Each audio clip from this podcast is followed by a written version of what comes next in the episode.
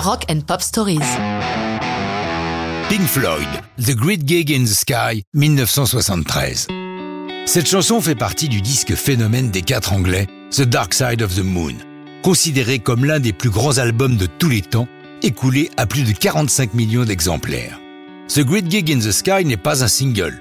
D'ailleurs, malgré ce succès étonnant, il n'y eut que trois singles mis sur le marché, Money, Us and Them et Time.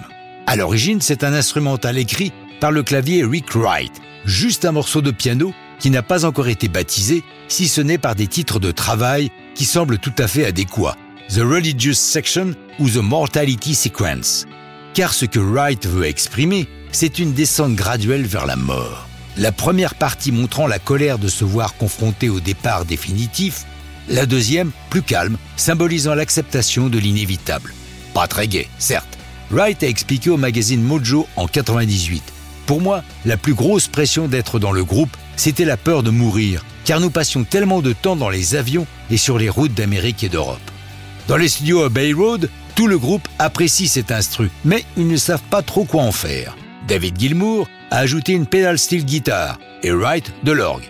Ils essaient toutes sortes de bruitages, y compris des conversations d'astronautes de la NASA. Rien ne leur donne satisfaction. Finalement, ils tombent tous d'accord pour poser une voix féminine sur l'ensemble. Ils songent à deux puissantes vocalistes black, Madeleine Bell ou Doris Troy. Mais c'est leur ingénieur du son, Alan Parsons, qui suggère d'essayer une certaine Claire Torrey.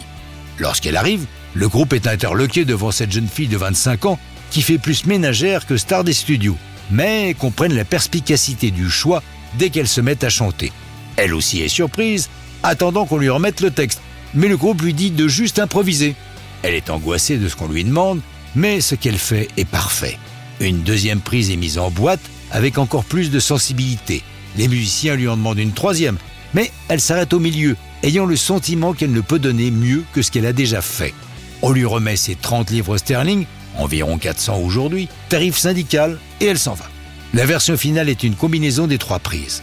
The Great Gig in the Sky clôt la première phase de l'album, elle est chantée avant la fin, à l'époque il n'y a que le vinyle et on manque de place. Rebondissement tardif en 2004. Claire Torrey attaque en justice le groupe et la maison de disques réclamant des royalties puisqu'elle a improvisé. Elle veut être considérée comme co-auteur. Un accord à l'amiable dont le montant n'a jamais été divulgué clôturera l'affaire. Mais ça, c'est une autre histoire et ce n'est plus du rock'n'roll.